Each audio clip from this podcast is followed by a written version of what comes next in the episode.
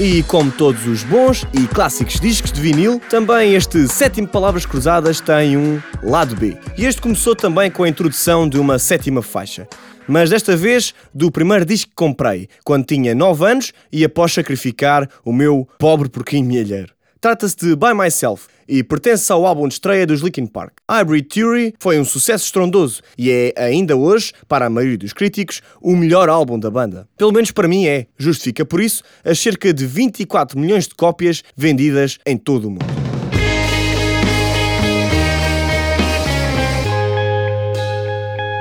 Alguma vez se perguntaram quais são as etapas de gravação de um disco? Até algumas décadas atrás, gravar um disco era um processo lento, muito meticuloso e dispendioso. Cada engano saía muito caro, visto que as fitas magnéticas usadas nos gravadores eram dispendiosas e não existia um Ctrl-Z ou qualquer outra forma de voltar atrás, como hoje em dia acontece. Os tempos mudaram e hoje gravar é muito mais fácil, por via de computadores, mesas e materiais cada vez mais evoluídos. No entanto, existem procedimentos base que têm de ser cumpridos. Para me falar sobre esses procedimentos, recorri a um velho conhecido que muitos de vocês não sabem, mas está intimamente ligado ao Palavras Cruzadas. Sim, trata-se do Luís Monteiro, o técnico de som com o qual trabalho desde o segundo episódio deste podcast e que amigavelmente capta no seu estúdio a voz que estão a ouvir agora. Apesar de bastante jovem, o Luís já tem algum currículo e, para além da banda, na qual é baixista, decidiu, a pouco e pouco, melhorar as condições da sua Groovebox. Um projeto que assume ainda estar em conclusão, mas do qual já tem tirado frutos. Eu sou baixista de Svaruel,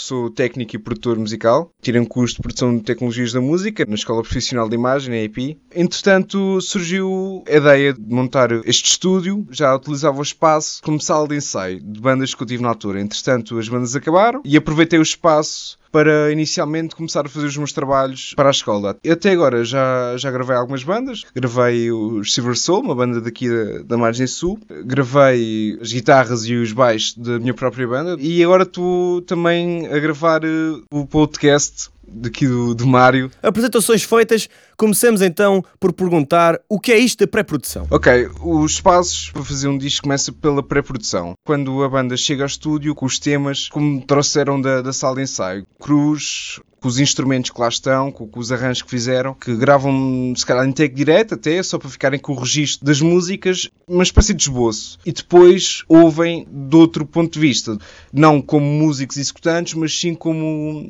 audiência, digamos assim.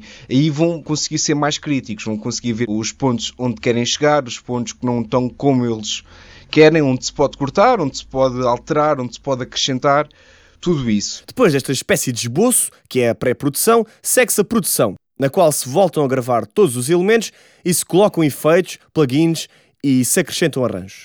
Sabiam que cada instrumento pode ser gravado várias vezes para enriquecer o som do tema final? Em estúdio existem muitos truques de produção, como multiplicação de guitarras, multiplicação de vozes, para dar uh, um efeito de preenchimento. Guitarras e vozes que se calhar depois ao vivo não estão lá, mas que em estúdio é muito importante. No final, o trabalho está na mão do produtor, visto que com todas as captações feitas, chega a hora da mistura e da masterização. Passando essa parte, vem a mistura, que é um ponto também muito essencial, define se calhar muitas vezes a sonoridade da banda, onde se timbra os instrumentos, onde se faz o som de guitarra, o som do baixo, o som da bateria. Tudo isso define a identidade musical da banda. Passando isso, vem a masterização.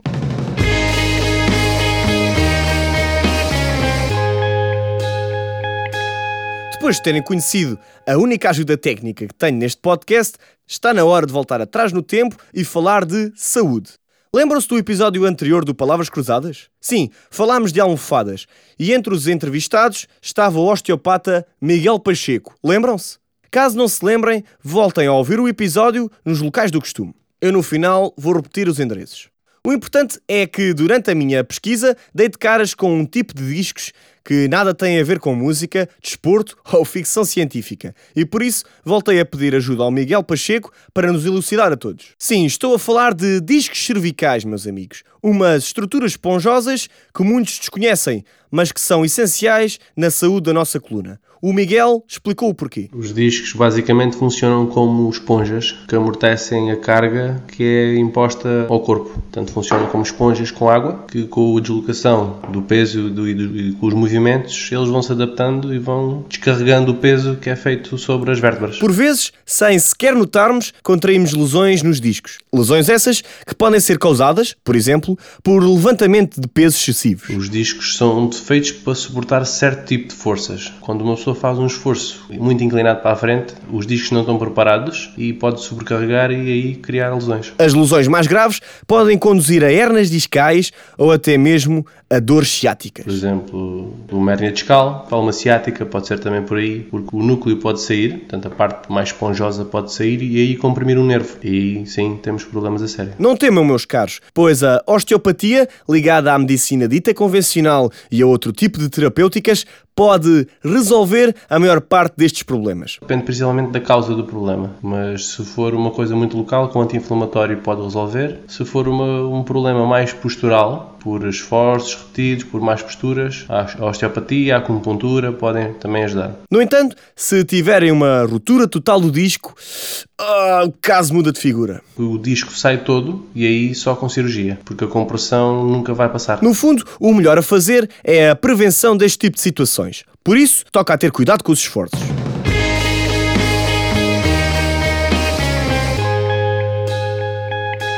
A palavra disco não parece ter limites de emprego. Aliás, eu admito que após tanta seleção possa ter deixado um ou dois significados para trás. Penso por isso que, caso se lembrem de mais alguns, acrescentem através de comentário ao post deste episódio em facebook.com pcruzadas. Para já, tenho a falar-vos de outro tipo de discos que está ligado, imaginem, à mecânica.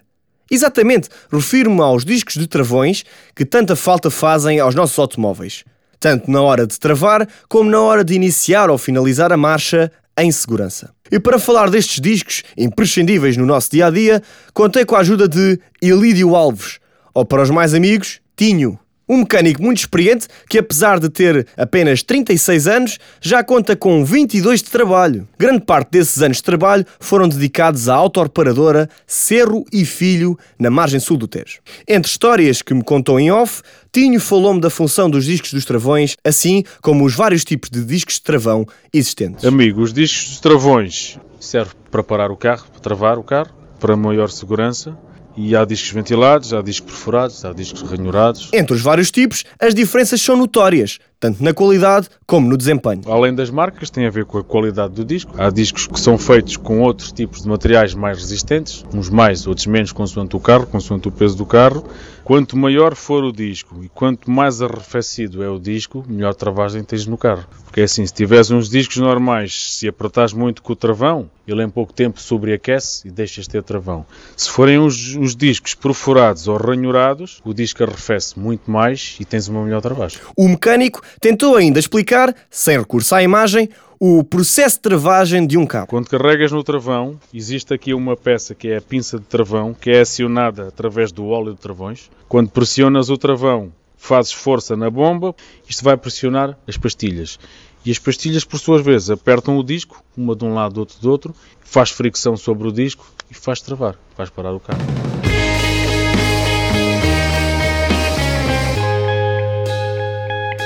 E é em segurança que travamos a fundo e chegamos ao fim do lado B deste especial Sétimo Palavras Cruzadas.